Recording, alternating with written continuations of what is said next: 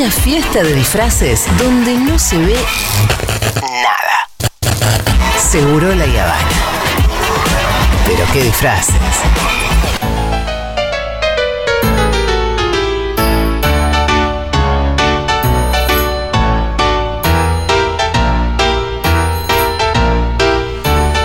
La semana pasada, en la columna de Paternidad de Crianza, eh, nuestra querida Aldana Contreras trajo violencia obstétrica. Imagino que hoy traerá un tema bastante más liviano. Es así, Aldana. Bueno, yo prometí un tema más liviano y hoy traje uno lindo, Muy que bien. es expectativa versus realidad en la paternidad, ¿sí? Depende, si hablas de expectativa es liviano, si hablas de realidad es complicado. Bueno, pero digamos Pocas que... veces tiene que ver la expectativa con la realidad. Y sí, Y, me se- parece que eso es lo mejor que te puede pasar. Tal cual. Bueno, ya Bueno, está, es el final de la columna, Uy, cerramos. ya la cagué, siempre, la. Nah, no, para nada, Era- jamás. era la conclusión. Era la conclusión, la tengo que cambiar otra. No, mentira. No. Eh, embarré. pero no, está bueno igual porque es cierto que la expectativa siempre está, está muy por encima de lo que termina siendo. Y eso está bien. Yo traje acá algunos temitas eh, sobre los cuales encuentro mucho en las consultas, o en- incluso en mi experiencia de materna, esto de la expectativa versus realidad, pero también les pido a los oyentes que si quieren mandar sus expectativas versus realidad, también está bueno para seguir abriendo eh, el tema.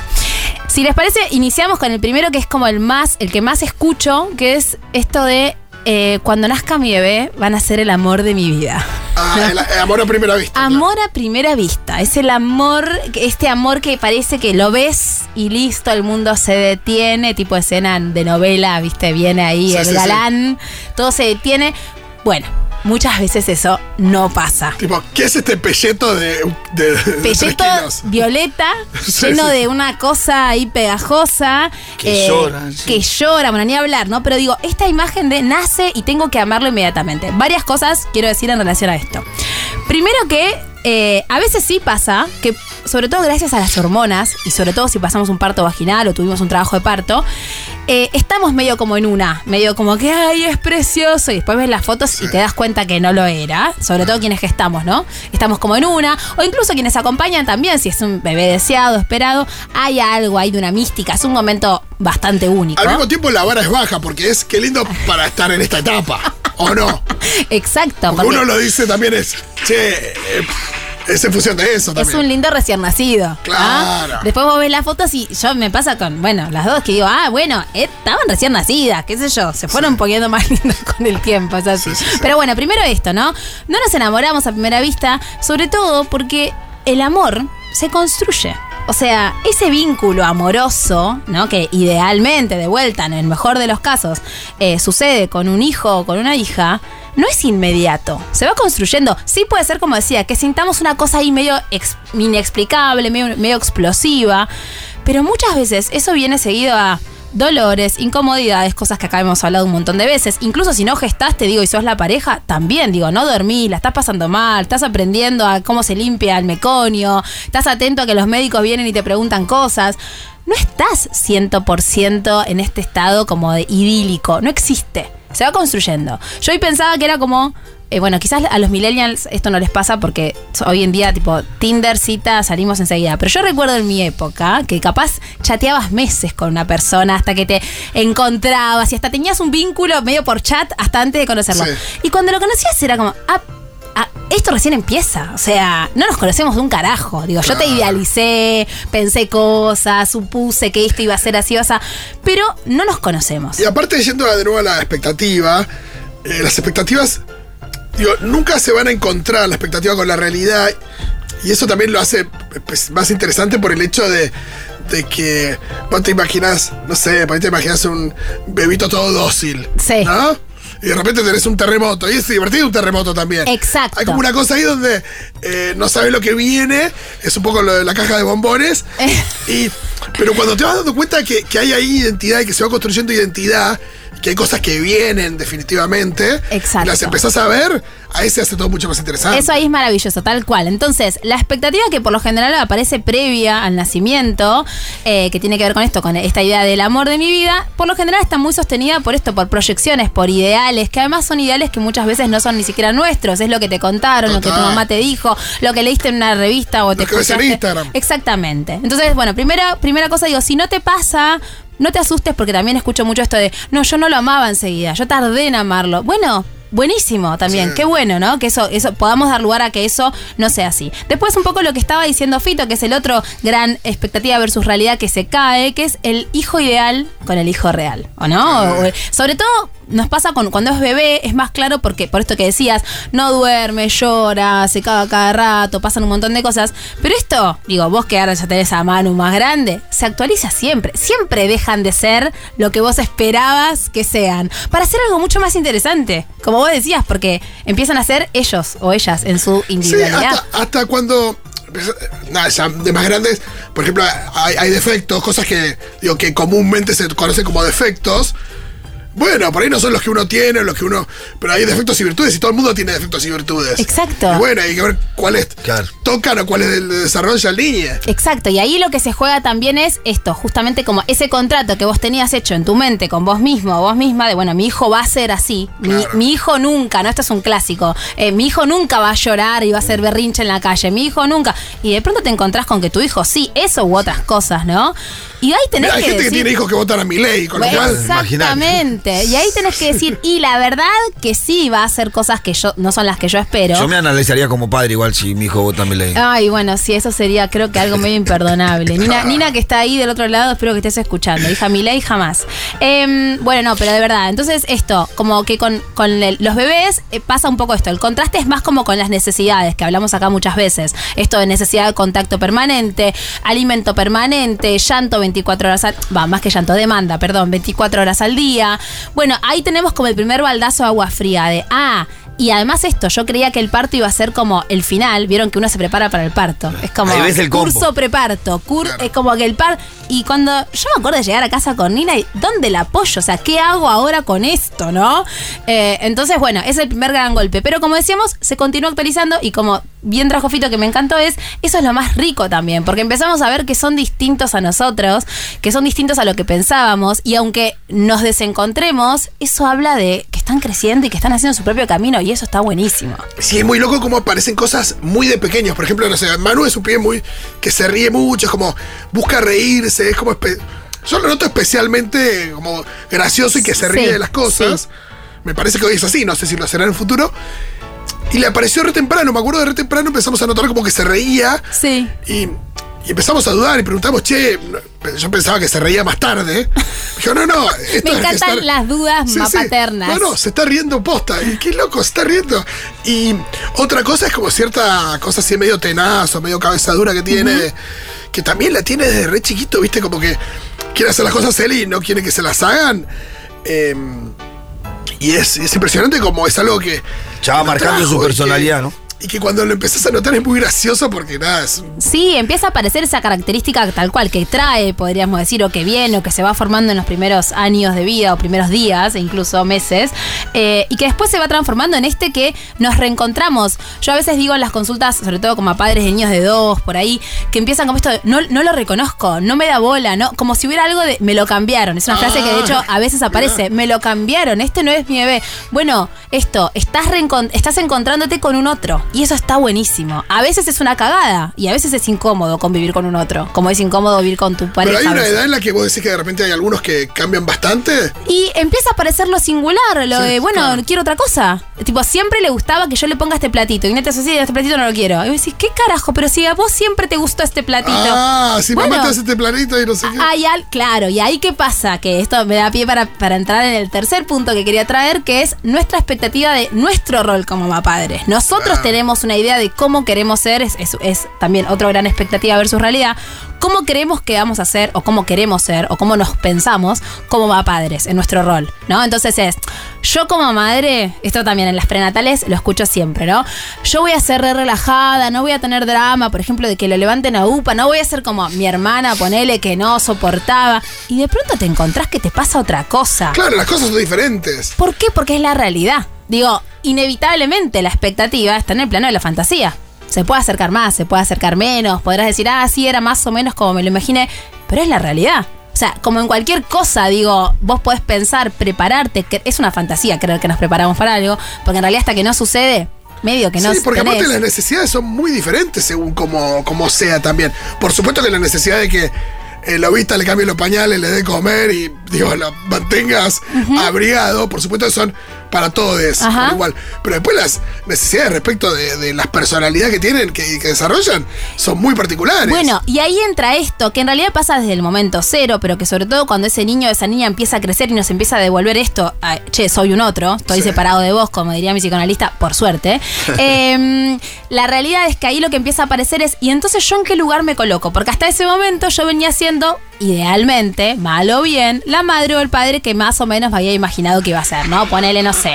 Hoy en día hay como mucho esta cosa de, bueno, tengo que ser una madre crianza respetuosa, creativa, amorosa, que no grita. Y de pronto te encontrás con que un pibe de dos años grita por todo y a los 10 minutos ya está gritando, ya estás haciendo eso que dijiste que no ibas a hacer. Bueno, está bien de vuelta, porque es un vínculo que es vivo. Uno no puede setear de entrada, bueno, mi maternidad va a ser esta.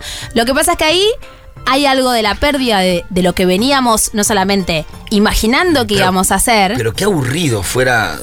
Pero sí, pero Yo creo tenemos que- esa fantasía. Que, que- que la- entre el, el año y los cuatro años eh, de mi nena, porque fue la que yo pude más disfrutar Sí. de Kiara, fueron tan vertiginosos y ese, el aprender todo el tiempo de ella, el aparecer con cosas nuevas, hicieron que ese momento sea tan rápido y tan vertiginoso que la única característica que le puedo encontrar para que es- sea de esa manera es que fue muy divertido. Sí, exacto. Porque si hubiera sido aburrido y lo que esperaba y todo Sí, claro. monótono hubiera sido largo, viste que los tiempos Sí, aburridos sí, son largos. Y de hecho, esto lo digo más como, en- en- no, no tanto en el plano como esto de columnista, sino más como profesional. Cuando a mí me dicen en las consultas, no, la verdad que siempre este niño, esta niña fue siempre lo que yo esperaba, siempre, uy, tengo un miedo, porque digo, ¿dónde, dónde está? Sí. ¿Dónde, dó- digo, dó- ¿dónde aparece? Sí, ese no? nene ordenadito, que Claro. es un problema.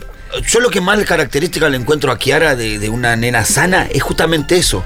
Lo contestataria que es, lo revoltosa que fue siempre. Una piba libre, o sea, te dice lo que te quiere, nunca te va a faltar respeto, pero dice lo que piensa con respeto. ¿viste? Ajá. Me parece que eso es lo mejor que Me tiene. acabo de acordar, la otra es una, una piba que conozco. eh, la escuché decir lo siguiente que fue tremendo. Era hablando de su hija, dice algo como. ¿Viste esa gente que dice, bueno, saludalo, no sé qué? Ajá. Y la piba viene y saluda y dice, no, ahora, ahora habla mucho, pero antes, antes no hablaba nada y se quedaba quietita. El sueño de toda madre. Uf, No, no. Es el sueño de toda madre. No, no, tipo, no. tu sueño, le dije. Claro. mm, claro. No, pero yo ¿qué- prefiero que hable, le dije, tipo, como que. Claro, sí, eso. No, eso. sentí que tenés que decir algo para no ser No, cómplice. no me acuerdo que le dije, pero no, no, no, no, Sí. no la jugué, pero fue como una cosa. Sí, como- pero tampoco dijiste sí, me sumo en esta. Bueno, tal cual, esto también lo hemos hablado en las columnas de Niñofobia, que si no las escucharon les recomiendo que también escuchen, las escuchen porque hablamos de esto, que cuál es el ideal de un niño justamente ideal, que esté callado, que haga caso y que haga lo que yo quiero o lo que yo espero. En algún momento eso se tiene que romper y no hablo de en la adolescencia, digo antes, antes de esto se tiene que romper porque tiene que aparecer esto, ¿no? El ser un otro, ser un individuo y eso nos, nos, ubica a nosotros como padres en un lugar distinto, ¿sí? En el que tenemos que también hacernos cargo de que no tenemos idea qué carajo hacer y que vamos aprendiendo en el camino. Bueno, es lo que más se expresó en la relación, eh, por ejemplo, en Kiara y, y Débora es en la ropa. Mira. Porque claro, que Débora la vestía como ella quería hasta los Ah, sí.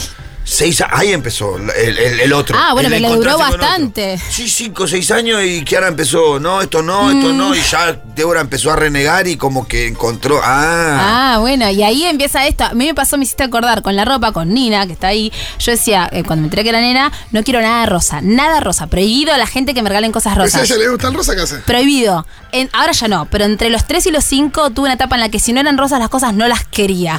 Y hubo ahí algo. Había de- ñoquis rosas. Exacto, y yo creo que en algún punto Bueno, fue medio rosa. un rebote de, eh, de tanto, no, Rosa no, ella usa negro, y yo tipo, lo decía como toda canchera, no, ella usa negro, ella se viste en ta, ta, ta, ta. y de pronto un día empezó, quiero diosa, diosa, todo diosa, ay, Dios mío, bueno, y ahí fue como entender que, ok, listo, quiero otra cosa distinta, y está bien. Sí, eh, hay- a veces hay situaciones de los hermanos, le, comp- le- le, compramos un par de zapatillas que le vino muy bien, le gustaban y qué sé Sí. yo. Entonces compramos el mismo par más grande, como Claro, diciendo, bueno, porque que- antes estaban en oferta, que eso. Las jodas que no habían el mismo color y eran otro Oh, color. no, no. No, no, y ahora está con el pie estallado adentro de la más chiquita, porque todavía No las quiere. otras no quiere saber nada. Eh, al mismo tiempo decís, che, compré estas zapatillas, perdón, pero hay que las vas a usar. Perdón, pero la vas a usar sí. tal cual, Eh, bueno. Así que algún llantito no. Eh, pero- que bancar ahí, pero. sí, pero bueno, todo Digo, tiene un límite. pues, todas estas cosas se van uniendo, ¿no? Porque yo pensaba recién, como esto que que nos hace, que nos encuentra, digamos, con un hijo o hija haciendo o, o sintiendo o queriendo cosas distintas, también nos obliga a nosotros a ubicarnos en otro lugar. A mí me acuerdo que lo que me pasaba era, yo no quiero ser la mamá de la nena que le gustan las princesas. Y de pronto, por un tiempo lo fui, nada. Después ya está, le dejaron de gustar y ahora le gustan también otras cosas. Pero digo, hay que decir, y bueno, me tocó esta también, ¿no? Y está bien eso. Y por último, una Sí, aparte que- no puedes adoctrinar también en una cosa donde Sí. las cosas fluyen, qué sé yo. Eh, si a los 5 años le gusta la princesa, bueno, el problema es si le gustan a los 20, qué sé yo. Sí, o el problema es que sea solo eso lo que vos le ofrezcas, ponele, ¿no? Que vos digas que eso también a veces lo veo, como, como le gusta el rosa, le compro todo rosa y ella si no es de rosa no se viste. No, bueno, pará, también hay otras cosas, pero, pero tal cual, tenemos que poder aceptar que haya cosas que elijan y que otras que no. O sea, yo también quería que Nina sea vegetariana, no lo fue, tipo, comía carne feliz y bueno, qué sé yo, son cosas que pasan. Bueno, bien, y decía... Aparte, de nuevo, uno no trae una Barbie exacto. al mundo, digo. eh, Bueno, pero está un poco esa idea de mi hijo va a ser así o asá. Homero dice en un momento algo muy lindo que es que le vamos a enseñar, lo más lindo de la paternidad es que le enseñás a odiar lo que vos odias. Y hay algo de esa fantasía Sí. de, bueno, ese va a ser un mini mí, ¿viste? Va, va- le va a gustar lo mismo que yo, va a ser de mi equipo. Yo o quería sea. que, que Héctor fuera jugador de fútbol y Héctor odia el fútbol. Ah. Pero así, eh, literal, odio el fútbol, dice. No entiende cómo voy a la cancha, Ay, cómo me puedo hermoso, poner a mirar un ¿en partido. serio? No lo entiende. Se enoja. No lo puedo creer. Se enoja. Aparte, el tipo pretende venir, sentarse a hablar conmigo cuando está jugando Boca. Y yo lo miro, está jugando Boca. Esta pelotuda y se va re enojado. Bueno, yo tengo una amiga que anima fiestas infantiles desde muy chica, ella, desde los 18 años. Hoy en día tiene un hijito de la de Nina, de 7, y el hijo detesta las animaciones. Nunca jamás, ni de la madre ni de ninguna, odia las fiestas infantiles. Sí. Y ella se dedica a eso, y su sueño era como, bueno, le voy a hacer las fiestas a mi hijo. No, no quiere. No bueno, está bien, hay que aceptar esto. Le gusta jugar al fútbol, por ejemplo. Y en la casa no tienen nada que ver con eso. Bueno, está bien. No, me parece que también hay un desafío, re lo que decías antes, ¿no? Re grande de decir, bueno, correr todas las expectativas y acompañar en lo que sí les gusta. Porque después, eso ya de más grande se traduce en una carrera, en Claro. determinados modos de vida, y cosas como bastante más determinantes que, la pincha que me pongo en la peli que veo. Y, y darle lugar a su, a su singularidad sin pasarla por el tamiz de lo que vos crees que debiera ser mejor. Digo que es muy difícil, medio que casi diría imposible. Pero hay que estar atentos a esto, porque a veces es, no, como yo odié tal cosa o como disfruté tanto esto, quiero que mi hijo o hija tenga esta experiencia. Y quizás eso no le interesa. No, y a veces las frustraciones propias puestas Claro. ahí Ah. también, en Y a, y a veces uno es tan firme con algunas ideas que tiene, las quiere imponer de tal manera que, que- que muchas veces los hijos se rebelan solamente por eso. Ajá, Muchas cual. veces uno quiere esto para él y como vos sos tan insistente y te mal... Esto no lo quiero. Porque vos lo querés, yo no lo quiero. ya. Exacto, porque ahí Y a viene. veces ese efecto contraproducente. Viene más del orden de la imposición, tal cual. Eh, y bueno, decía, por último, esta de eh, la rutina, que pasa mucho esto de la expectativa de mi bebé se va a adaptar a mi rutina o a mi vida o a mi estilo de vida o a mis horarios y de pronto llega la realidad de, bueno, tendré que ceder alguna de esas cosas y yo tendré que encontrar una rutina que contemple las necesidades de mi hijo o hija y esto dura bastante, digamos, no es solamente el primer tiempo que claramente con un recién nacido no vas a seguir haciendo lo que hacías antes o no de la misma manera. Quiero aclarar acá para los que no son mapadres que no estoy diciendo no, te corta las alas. Es una actividad y un rol nuevo que te va a hacer perder Te- algunas cosas y ganar ejemplo, otras. Tengo un ejemplo. Fito se pierde los partidos de Boca por hacer dormir al nene. Ay, no sabía, Sí. Fito, te quiero. Imagínate que ayer no vio el gol de uno de los goles más importantes del semestre. No, y no lo vio, y estaba- aparte es muy gracioso porque cuando a veces prendo el teléfono para, mm, para chusmear cómo va, eh, nada, el teléfono prendido es luz. Luz. Entonces ahí por ahí es, es un riesgo. Y sí, me pasa mucho que coincide los partidos de Copa siempre cuando lo voy a dormir a mano. No. Es más, el otro día estábamos en la. Nada, y de nuevo, viste, como que. Entiendo que tampoco son robots, pero eh, nada, no quiero anteponer eso a su rutina. Bueno, no que- quiere decir que sí, no sé, que Boca no tenía jugó la final contra no sé quién y que, digo, a la tarde iba a hacer lo que él quería, no. Y, y no hablamos también de, perdón, de que es una resi- que, que es resignar, como que es perder. Yo también, También. muchas veces pienso en esto, ¿no? Como aceptamos que ponerle un laburo nuevo, un emprendimiento, algo te lleve tiempo y te quite posibilidad de hacer otras cosas. No sé, cambiaste de laburo, ya no podés, no sé, volver a almorzar a tu casa. Bueno, es parte de lo nuevo. Ahora, que la llegada de un hijo que idealmente lo deseaste, lo esperaste y le diste lugar. Te quite, entre mil comillas, o te cambie algo es como mala palabra. Como no, no debiera de modificarme nada, pero estamos locos. Es No, una actividad nueva que vamos a llevar no a cabo. No hay manera que no, estaría mal. Digo, y está mal cuando cargamos a nuestros hijos o hijas con esto de por vos dejé de. No, bueno, no, a ver, no. Te pusiste a hacer otra actividad con otro rol y eso No, porque aparte tu hijo te puede decir, yo no te pedí que Bueno, hicieras nada, ni ni, que me yo- trajeras, ni Tal nada. cual, Yo le digo ¿cuántas así a? Kiara, salgo cacheteado, salgo de- Pero porque además, digo, sería muy injusto, tal cual. Digo, nosotros decidimos idealmente traerlos al mundo y bueno, tenemos que entender que nuestra rutina se va a modificar. Como digo siempre, no es que mm, tenemos que dedicarnos solamente a mapaternar o a criar y nada más, para nada, pero sí, inevitablemente van a haber cambios y eso da cuenta de algo saludable, ¿no? Eh, el otro día una mamá me decía en la consulta que ella se había ilusionado con que ella se juntaba todos los viernes con sus amigas, una mamá bastante joven, y me decía, yo me había imaginado que mi hija iba, iba a estar en todas las juntadas como de brazo en brazo, feliz con tantas tías. Y me dice, y mi hija detesta que en mi casa haya gente, llora una bebita chiqui- chiquitita. Y no le gusta estar de brazo en brazo. Y bueno, y ahí igual hay que entender que, bueno, en este momento al menos eso no forma parte de lo que ella tenga ganas de hacer, ¿no? Sí, es, es ir buscando ciertos equilibrios Equilibrio, también, porque es verdad que hay tiempos donde la demanda es mayor, tiempos donde la demanda es menor, tiempos eh, donde algunos cede más porque deja de laburar, el otro cede menos. Exacto. Bueno, ir, ir tratando de, de- de encontrar un equilibrio que tenga que ver con, digo, donde, donde se pongan las demandas de todos. Claro, porque si no sos mesa. padre infeliz. No, Totalmente. ni hablar. Si no, sos un Eh, Esta padre cuestión de doy Si tenés que resignar No, todo, todo, No, no, no, no, no es no, saludable. No, y no es un lindo ejemplo tampoco para Exacto. ellas. Ningún vínculo en el que vos tenés que borrarte por completo se vuelve saludable. Digo, por más de que el vínculo con nuestros hijos e hijas es el único vínculo que para mí admite cierta incondicionalidad. Tipo, de que hagas lo que hagas, acá voy a estar, ¿no? Digo, en otros vínculos no, ni siquiera en uno de pareja. Es como, no, haga lo que haga, no. Con tu hijo o tu hija, idealmente algo de la incondicionalidad aparece, pero esa incondicionalidad no implica me borro por completo como persona.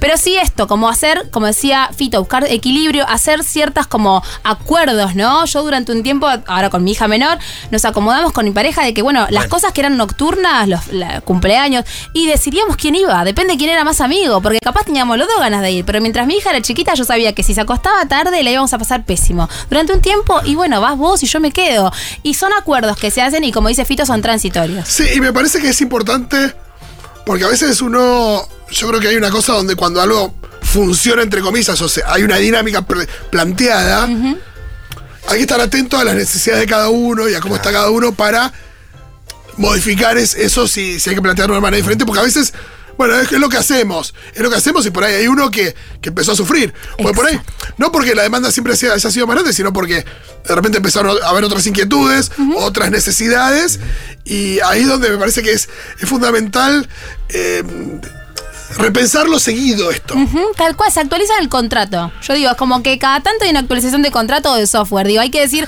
ok, a ver, ¿a dónde estoy ahora? No puedo sostener lo mismo que cuando mi bebé tenía dos meses, que cuando tenía dos años, ni que cuando tiene cuatro. Digo, se va actualizando. Y si tenés más de un hijo, con cada uno actualizás de manera diferente. Y está bien, de vuelta, es un vínculo que es vivo, no podemos mantenernos en estructuras rígidas. Sí, se- por, por, por los relatos veo que es necesario un acuerdo de mamá y papá. Bueno, Porque sí. en los casos. Cuando hay pareja es muy necesario esto, como, bueno, esto que hablamos siempre, ¿no? De, de compartir realmente la crianza. Son, bueno, son todas cosas que a veces son difíciles de sostener porque siempre termina resignando más una parte que la otra, lamentablemente, en las familias en las que no hay un acuerdo o no hay una, hay una cosa de, de paridad. Y bueno, cuando vos sos vos la que resigna el 90% de las cosas y la otra persona sigue con su Claro. vida casi como si nada, que es lo que lamentablemente vemos mucho. Sí, excusándose en los trabajos. Yo trabajo y después tengo fútbol y después tengo esto. No, lo que pasa es que los martes tiene fútbol y los miércoles tiene. Ay, vos. Y bueno, no, yo me quedo en casa. Bueno, ahí hay algo para revisar también. Claro. Pero como consejo general, digo. em, Pensemos siempre en la flexibilidad como algo que tenemos que ejercitar, casi diría yo desde el embarazo. O sea, si no, so- si no nos consideramos personas flexibles, si nos consideramos estructuradas, organizadas, eh, como que queremos tener todo controlado, sepamos que la flexibilidad va a tener que ser parte fundamental de nuestra vida para no padecerlo. Porque si no si no tendemos como a buscar el, bueno, a ver el acuerdo, la actualización, la vamos a pasar pésimo en la crianza y nuestros hijos e hijas por ende también. Muchísimas gracias, Aldo. Eh, son columnas muy necesarias, eh, la Hermoso. gente agradecida. Eh, y gracias por traer algo Ah, más liviano que la de la última vez. Sí. La vez que viene podemos volver, ¿eh? Podemos volver a algo- Si traer, no sé, Algo duro, látigo. dale, dale, perfecto. solidez. No, No. mentira. bueno, Nos gracias. vemos la próxima.